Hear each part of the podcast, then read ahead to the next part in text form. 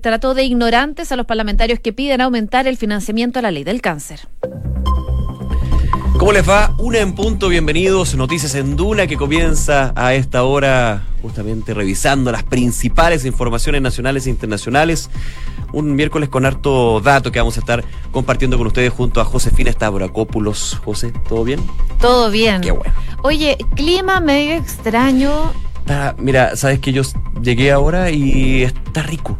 Está otoñal, no hace ni frío ni calor, ni chicha ni limonada, pero como que uno dice, claro, en la mañana bastante frío, 0 grados, 1 grado, y en la noche se siente las bajas temperaturas. Bueno, a esta hora hay 14 grados, pero la máxima se pronostica alcance los 21, así que eh, va a estar rico para los que les gusta un poquito el calor. Para la época es calor. Sí, para la época ya es caluroso. Se espera nubosidad parcial durante toda la jornada. Les cuento también que en Viña del Mar y Valparaíso se registran 20 grados de temperatura, también temperaturas agradables. Em, pronosticada nubosidad parcial durante toda la jornada, vientos de entre 25 y 40 kilómetros por hora. En Concepción, en estos momentos, 13 grados de temperatura que podrían aumentar hasta los 15. Va a estar totalmente despejado con vientos de entre 25 y 40 kilómetros por hora.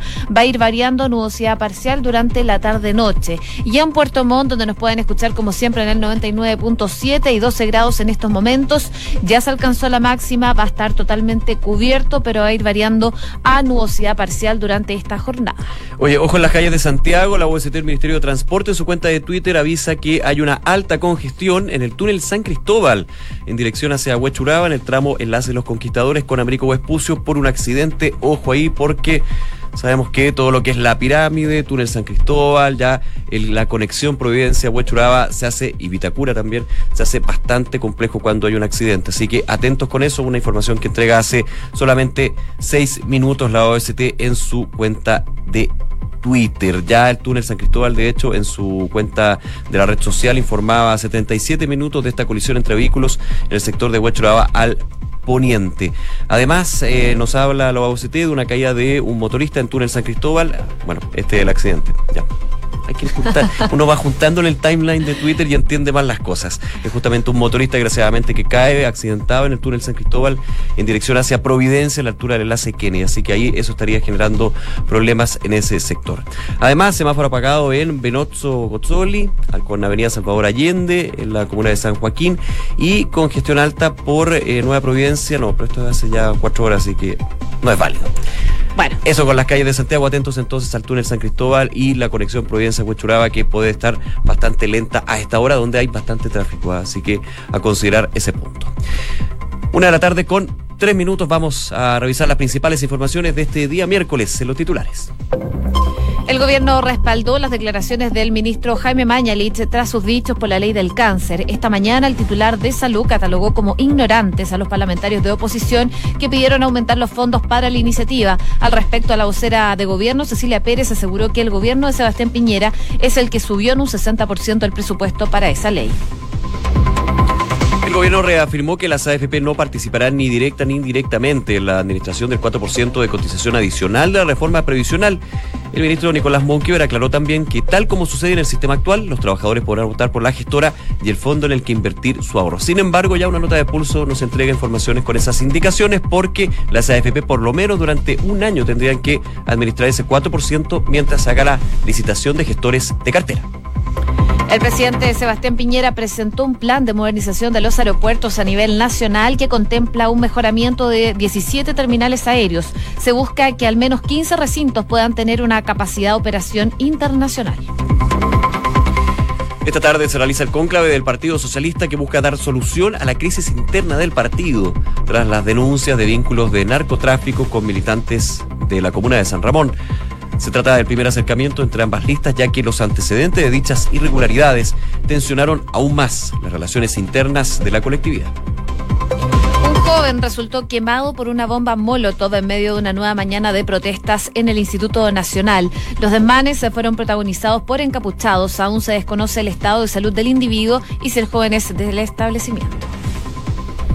En noticias del mundo, comentarles que Michelle Bachelet comienza su visita a Venezuela en medio de crecientes denuncias sobre violaciones a los derechos humanos. La alta comisionada de Naciones Unidas llega a Caracas con una agenda privada que se va a extender hasta el día viernes. Se espera que se reúna con Nicolás Maduro, Juan Guaidó y con presos políticos del régimen chavista.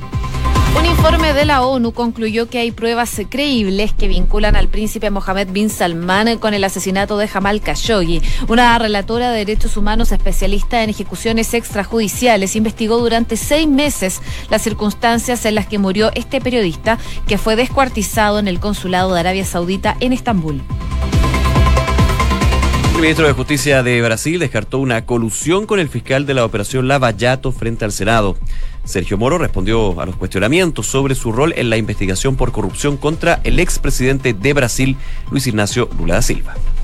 El expresidente de Francia, Nicolás Sarkozy, será juzgado por la justicia por corrupción y tráfico de influencias. El eh, caso es una supuesta trama de falsificación de facturas para ocultar gastos electorales y burlar así los límites legales.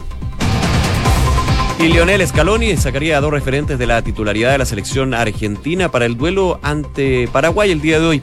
El técnico del albiceleste sacaría del once estelar a Sergio Cunagüero y Ángel Di María. Una con seis minutos, partimos revisando las principales noticias del ámbito nacional. Una de ellas es la que está pasando con estas indicaciones que ingresó el gobierno al proyecto de reforma de pensiones. Las AFP van a tener un rol bastante importante dentro de la cotización del 4% adicional y por lo menos así se desprende de estas indicaciones que ya ingresó el gobierno el día de ayer, donde se detalla que las administradoras van a tener nuevas funciones eh, por las que no podrán cobrar ningún peso adicional. Y según dice una nota de pulso el día de hoy que publicaron hace pocos minutos, las indicaciones detallan que las AFP serán las encargadas de administrar el 4% mientras no existan eh, gestoras de inversiones de ahorro provisional adicional y no podrán cobrar por esa función una comisión distinta de la que se cobra actualmente. Eso entonces por mientras que todavía no empieza este funcionamiento. Claro, tendría que administrar también el seguro de dependencia. Entonces, de alguna manera, se toca lo que fue el punto más polémico de la discusión en el Congreso, la Comisión del Trabajo de la Cámara de Diputados, con respecto a el 4% de cotización adicional. Punto uno, hablamos durante la semana pasada de los trascendidos de que el gobierno podría optar por aumentar esa cotización a un 5, a un 4,5. Finalmente, eso no es así, es un 4%. De hecho, ya genera molestia en la democracia cristiana porque ellos estaban pidiendo un adicional dentro de este adicional, valga la redundancia, para un concepto de solidaridad, no que solamente fuera la cuenta individual de los cotizantes. Y ya analizando lo que son estas indicaciones, aparece ese punto que tú dices, José, y que es destacado en esta nota de pulso, donde las AFP, claro, el gobierno dice no van a estar a cargo de la administración de estos recursos con cargo al empleador, pero por lo menos lo que dice la ley es que la licitación de cartera, más bien la licitación que tiene que hacer este organismo público de gestores de inversión, ¿ya? Tiene que durar seis meses cuando comienza a regir la ley. Es decir, pensando en seis meses y ampliándolo un poquito a que cuando vayan a funcionar, por lo bajo, en un año, las administradoras de fondos de pensión tendrían que ser las encargadas, y eso más que tendría, es estipulado en estas indicaciones del proyecto, las encargadas de administrar el 4%. De hecho, dentro del proyecto, las indicaciones se entiende que son las AFP las que tienen que recaudar el 4% y luego dirigirlo al Consejo Autónomo, digamos, a este, este organismo público que va a través de gestores de inversión a administrar el 4%, pero por lo menos durante un año estaría las AFP justamente administrando sin un cobro de comisión, que las AFP lo han dicho. De hecho, cuando estuvo toda esta polémica con respecto a abrir el abanico de posibles gestores, se hablaba de que las AFP ellos no iban a cobrar ningún peso más, pero evidentemente hay un tema también político viene dentro de la polémica, donde se ha dicho desde los sectores de oposición ni un peso más para las AFP y eso generó en algún minuto la negociación entre la democracia cristiana y el gobierno para poder seguir con este proyecto de reforma previsional. Así que son elementos que se van adicionando, eso sí, ya desde el primer minuto que se ingresaron eh, las indicaciones, la democracia cristiana se muestra dividida con respecto a apoyar lo que será el próximo paso de esta reforma de pensiones. Claro, el presidente del partido Fuad Chaín dijo, bueno, hay que ver lo que viene, vamos a analizar bien las indicaciones, pero desde mm, ya la presidencia, más bien desde las comisiones de trabajo, están evaluando, dijeron que no era lo que habían conversado con el gobierno en su momento. Bueno, continúa este debate sobre el ámbito ya más eh, político, digo, de la reforma previsional. El presidente de la ADC, Fuad habló de nuevo y fue crítico ahora sobre este anuncio eh, de que el Consejo Público va a licitar el 4% adicional de cotizaciones y acusó un cumplimiento parcial por parte del gobierno con el partido entonces de centro izquierda. Según lo que dijo Fuad Chaín, es inaceptable que se pretenda que este órgano lo licite todo. Tiene que haber una potestad y que sea el órgano a través de su consejo quien decida qué aspectos se van a administrar directamente y cuáles se pueden externalizar. Así entonces son las declaraciones que da el presidente de la democracia cristiana. Eh, paralelamente también habló el diputado y miembro de la Comisión de Trabajo, Gabriel Silver, quien dijo que por ahora no se pueden asegurar los votos de la democracia cristiana. Así que el panorama para la reforma previsional no se ve eh, muy expedito. No se ve muy expedito y podrían volver las voces con respecto a separar parte de este eh, proyecto de reforma previsional que ya ha sido descartado de lleno y de plano por el gobierno. En algún minuto se habló de separar lo que es el aumento del pilar solidario, por ejemplo, con la situación de este ahorro previsional adicional, el nombre que se le da al 4% con cargo al empleador. Pero eso evidentemente va a ser parte de eh, la discusión que se dé luego de conocerse estas indicaciones, el detalle, pero es relevante este punto, ¿ah? porque las AFP han sido vistas como los malos de la película, creo que es bastante injusto eso, evidentemente también hay una autocrítica que tienen que hacer y la han hecho en parte, pero eh, se le está aumentando los costos y también estarían dentro de por lo menos un año administrando el 4% y eso sabemos que a nivel político genera ronchas, así que vamos a ver cómo se sigue discutiendo esta reforma al sistema de pensiones presentado por el gobierno de Sebastián Piñera. Una con 11 minutos. Escuchas Noticias en Duna con Josefina Stavrakopoulos y Nicolás Vial. Oye, otro tema que está eh, en el aire, eh, muy importante, muy relevante, muy necesario, es eh, la ley del cáncer, justamente que aborda lo que es los distintos tipos de instancias que se dan con esta enfermedad. durante algunos días se ha hablado de la necesidad de hecho con más fuerza luego de la muerte de la comunicadora Javiera Suárez eh, la semana pasada, eh, se habló con más fuerza de la necesidad de aumentar los recursos de la ley del cáncer. Y ayer hubo una respuesta dura, directa del nuevo ministro de Salud, Jaime Mañalich, quien dijo, con respecto al financiamiento de la ley de encárcel, de aumentar esto, dijo, son ignorantes los que lo piden, no saben de lo que están hablando, principalmente porque el eh, actual ministro de Salud indica que cualquier aumento en los recursos de algún programa de salud tienen que pasar por el presupuesto y no pueden pasar por un acto administrativo o de otra instancia. Bueno, queremos conversar a esta hora de la tarde con la senadora de la ADC, Carolina Goich, que ya está al teléfono. Senadora, muy buenas tardes, ¿cómo está? Buenas tardes, Josefina. Buenas tardes, Nicolás. Bueno, senadora, a partir preguntándole qué le parecen estas declaraciones que hace el estrenado ministro de Salud, Jaime Mañalich, sobre el aumento de los recursos para la ley del cáncer. Eh, él dice en parte de la entrevista que no hay estudios técnicos para garantizar por qué se necesitan los aumentos y trató de ignorante, aparte de la oposición, que pide este aumento para la ley del cáncer, que es fundamental. Mira, yo, la primera pregunta ahí es si esa es la respuesta que le da el presidente de la República a través de su ministro a los pacientes con cáncer hoy día en Chile. O sea, acá no nos confundamos. Esto no tiene que ver con una senadora, con otro, sino con un compromiso del presidente de la República. Cuando firma la ley del cáncer, cuando anuncia que la va a firmar, le dijo a las familias de nuestro país pueden estar tranquilas porque esto va a significar que frente a un cáncer van a tener garantía del tratamiento. Eso es lo primero. O sea, aquí no nos confundamos. Esto se trata de si se cumple el compromiso del presidente.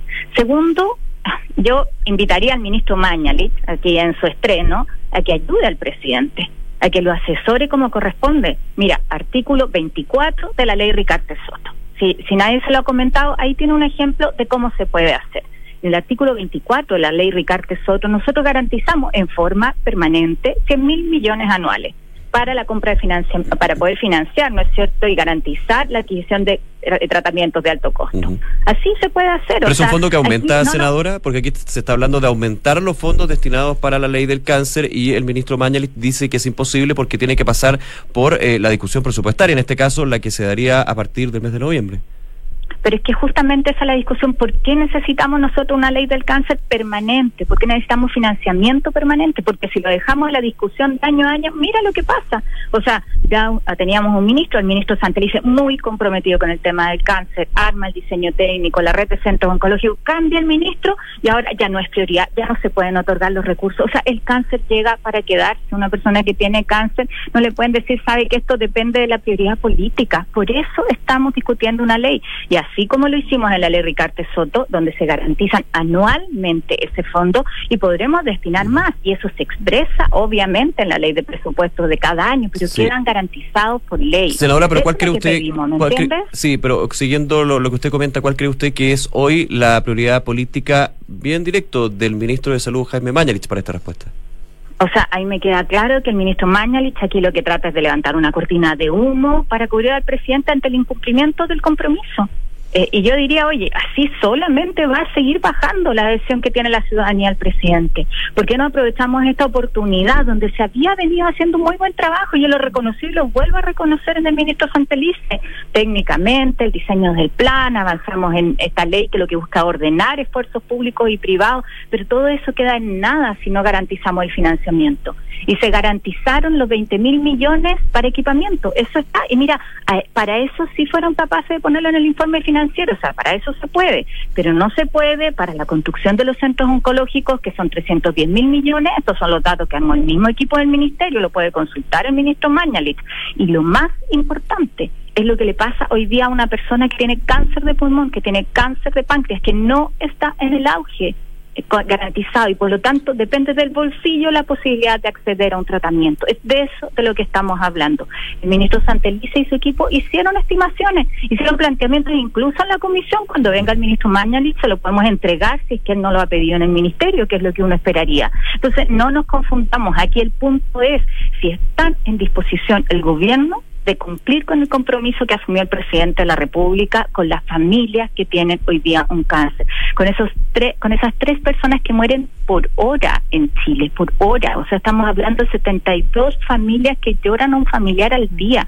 Y al menos de esas tres personas uno se podría salvar si es que tuviera acceso a un diagnóstico oportuno, si tuviera acceso al tratamiento. Estamos conversando con la senadora de la democracia cristiana, Carolina Goich. Senadora, preguntarle, usted hablaba de la buena relación de las gestiones que había hecho el eh, anterior ministro de Salud, Emilio Santelices. Ahora con la llegada del eh, ministro Jaime Mañalich, ¿se podrían ver truncadas a lo mejor los avances en cuanto a la ley del cáncer? Y si ustedes habían conversado esta posibilidad de aumentar los recursos con el ministro Santelices en su momento. O sea, fue público conocimiento, que era la piedra de tope que teníamos en la tramitación, y donde uno dice el ministro hizo su trabajo, pero hasta ahí llega. La decisión respecto a los recursos todos sabemos, no lo podemos aprobar nosotros, sino viene con la firma del presidente de la República y la firma del ministro de Hacienda el ministro hizo incluso una estimación y te puedo, está grabado en una sesión que tuvimos el día, minutos antes, ¿no es cierto?, de que dejara ese ministro y habló que en el caso de los tratamientos se podían comprometer 80 mil millones. Entonces lo que uno dice, oiga, continúen con eso, tráiganlo por escrito. Pero es raro, es raro que cambie el ministro, fíjate, y cambia la prioridad. O sea, hasta hace una semana era prioridad el tema del cáncer y ahora de repente ya no es. Mira, cuando discutimos el auge, y ayer estuve revisando las actas, ahí se aumentó el impuesto, acuérdate, al IVA, eh, se aumentó en un punto, se aumentó el impuesto al tabaco, se aumentó el impuesto a los alcoholes, que hemos dicho, ok, si no se pueden reasignar presupuesto, generemos recursos adicionales cuando uno dice que puede ser más prioritario que salvar vidas de personas que hoy día enfrentan esta enfermedad, donde existe un tratamiento al que podían acceder. Entonces, lo que yo espero es el ánimo de diálogo que eso no sea solamente un anuncio que hace el presidente, un llamado, sino que tenga su bajada. O sea, seamos consistentes, seamos coherentes, pero lo más importante no por mí, no por un proyecto que yo quiera encabezar, sino porque esta es una de las prioridades para las familias en nuestro país. Por último, senadora Carolina Goich, y agradeciendo su tiempo aquí en Duna, eh, ¿va a ser citado el ministro de Salud de la comisión y eh, cuándo podría ser eso si se concreta? O sea, me hubiera encantado tenerlo esta semana hubiera estado, el día de ayer estuvimos en la Comisión de Salud discutiendo además una ley bien relevante, la ley de salud mental, que también es un tema que muchas veces queda invisibilizado en nuestro país.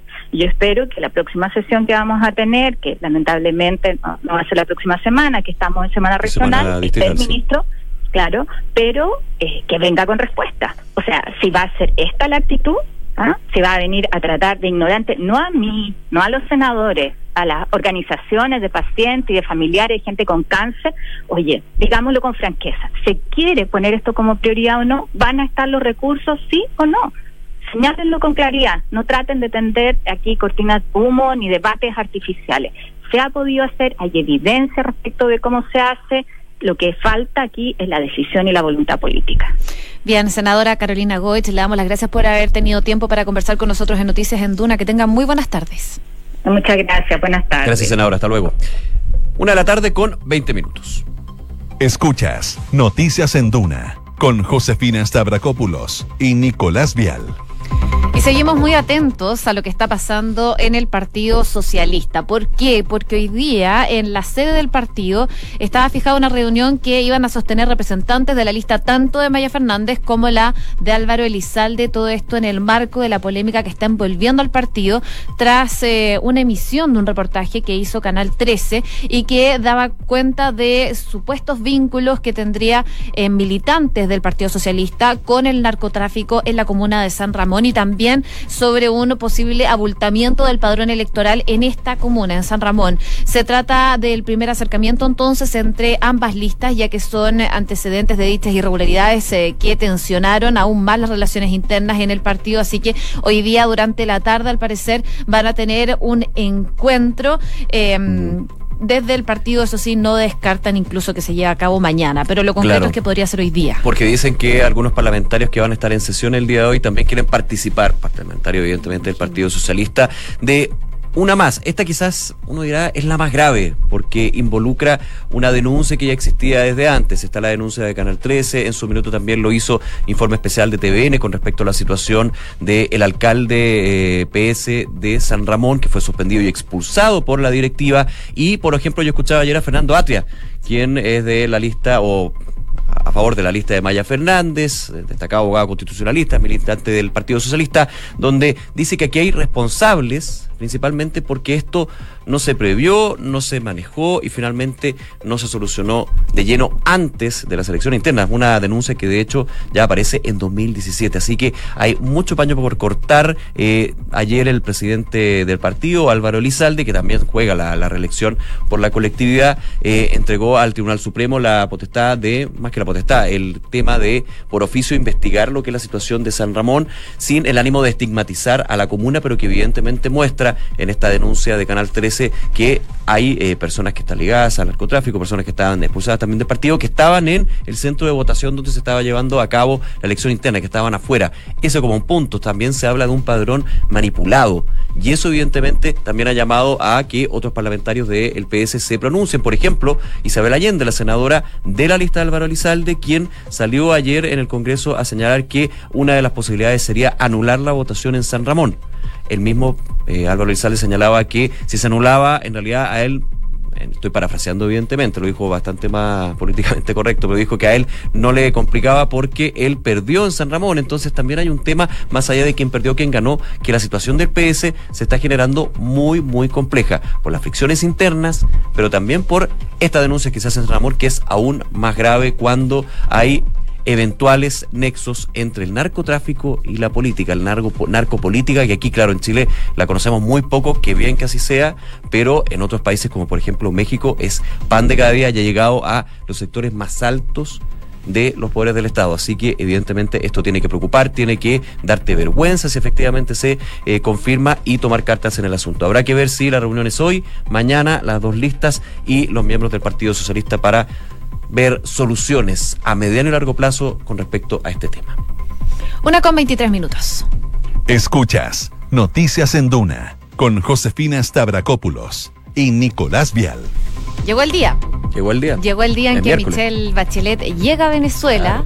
Eh, una visita que estaba programada ya eh, hace tiempo, pero no había sido confirmada. Fue confirmada la semana pasada y todos los ojos están entonces en la alta comisionada de Derechos Humanos de la ONU, la expresidenta Michelle Bachelet, que como les contaba, llega hoy día a Venezuela para de alguna forma palpar toda esta crisis que se está viviendo en ese país. Va a tener varias reuniones, eh, una de ellas va a tener lugar en el Palacio de Miraflores con Nicolás Maduro, pero también unas 800 presos políticos están esperando verla durante esta visita que se va a extender hasta el día viernes.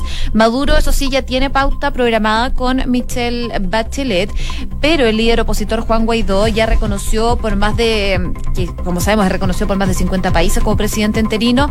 Todavía eh, no había anunciado cuándo se iba a encontrar con la presidenta. Se hablaba que podría ser el viernes, pero no hay nada concreto todavía. Lo que es concreto es que Michelle Bachelet que recordemos fue invitada por Nicolás Maduro a Venezuela, eh, se va a reunir primero con él en su llegada. Vamos a ver y vamos a estar muy atentos a ver cómo se desarrollan estas reuniones. Hay una declaración el día viernes de Michelle Bachelet. Eh, eventualmente, yo digo eventualmente porque, claro, hay que ver si efectivamente las reuniones que mantienen solamente miércoles, jueves y viernes logran para ella eh, generar eh, una mirada objetiva con respecto a si hay violaciones de derechos humanos o no en Venezuela. También se puede dar, estoy adelantándome un poco, ¿ah? adelantándome bastante, podría decir, de la posibilidad de que la declaración final se haga después a través de un comunicado de la Oficina de la Alta Comisionada de Derechos Humanos, porque, pero también hay que considerar de que ya ha habido una avanzada. Hubo un grupo técnico de la Oficina de la expresidenta de Chile, Michelle Bachelet, que estuvo en Venezuela, que muchas veces uno dice, ese puede ser esa avanzada la que más allá de la formalidad, levante más información. Porque claro, va a ir Michelle Bachelet, obviamente con los recuerdos necesarios, tiene también una impronta de expresidenta de un país que conoce Venezuela. Evidentemente no es fácil, se está buscando las garantías, más que por la seguridad de Michelle Bachelet de ir a Venezuela, que tuviera la objetividad en su análisis para finalmente levantar un informe. Y eso va a ser relevante para qué va a pasar después. Si ese informe, si las conclusiones de Michelle Bachelet pasan, por ejemplo, al Consejo de Seguridad de la ONU, donde sabemos que hay dos potencias que están a favor de Venezuela y han vetado cualquier tipo de movimiento de las Naciones Unidas con respecto a la crisis. Estamos hablando de Rusia y de China. ¿Podría un informe de Michelle Bachelet, de uno, uno u otra mirada, tener impacto? Vamos a ver qué pasa con eso. Oye, solo un dato, eh, previo a la llegada de Michelle Bachelet, el día de ayer Caracas liberó a tres presos opositores, tres presos políticos, el diputado Gilbert Caro y los activistas Melvin Farías y Junior Rojas. Así que a lo mejor uno lo podría ver como eh, un indicio de lo que va a ser la previa a la visita de Michelle Bachelet, pero nunca se sabe lo que podría pasar en Venezuela. Así que vamos a estar atentos con eso. Muy atentos en Dura y en Dura.cl. Una de la tarde con 27 minutos. Vamos entonces a revisar las principales informaciones en los titulares. El gobierno respaldó las declaraciones del ministro Jaime Mañalich tras sus dichos por la ley del cáncer. Esta mañana el titular de salud catalogó como ignorantes a los parlamentarios de oposición que pidieron aumentar los fondos para la iniciativa. Aquí en Noticias en Duna, Carolina Goich pidió no poner cortinas de humo a este tema. El gobierno reafirmó que las AFP no participarán ni directa ni indirectamente en la administración del 4% de cotización adicional de la reforma previsional. El ministro Monkiver aclaró también que tal como sucede en el sistema actual, los trabajadores podrán optar por la gestora y el fondo en el que puedan invertir sus ahorros. El presidente Sebastián Piñera encabeza hasta ahora una reunión con dirigentes de Chile Vamos para abordar la agenda legislativa tras las tensiones por el cambio de gabinete. Luego de que la UDI manifestara su molestia tras el ajuste ministerial, el mandatario asumió nuevamente el estilo de resolver personalmente la crisis que afectó al oficialismo durante los últimos días. Michelle Bachelet comienza su visita a Venezuela en medio de crecientes denuncias sobre violaciones a los derechos humanos. La alta comisionada de Naciones Unidas llega a Caracas con una agenda privada que se va a extender hasta el viernes. Se espera que se reúna con Nicolás Maduro, Juan Guaidó y con presos políticos del régimen chavista. El ministro de Justicia de Brasil descartó una colusión con el fiscal de la operación Lava Yato frente al Senado. Sergio Moro respondió a los cuestionamientos sobre su rol en la investigación por corrupción contra el expresidente de Brasil, Luis Ignacio Lula da Silva. Lionel Scaloni sacaría dos referentes de la titularidad de la selección argentina para el duelo ante Paraguay el día de hoy. El técnico del albiceleste sacaría del once estelar a Sergio Agüero y Ángel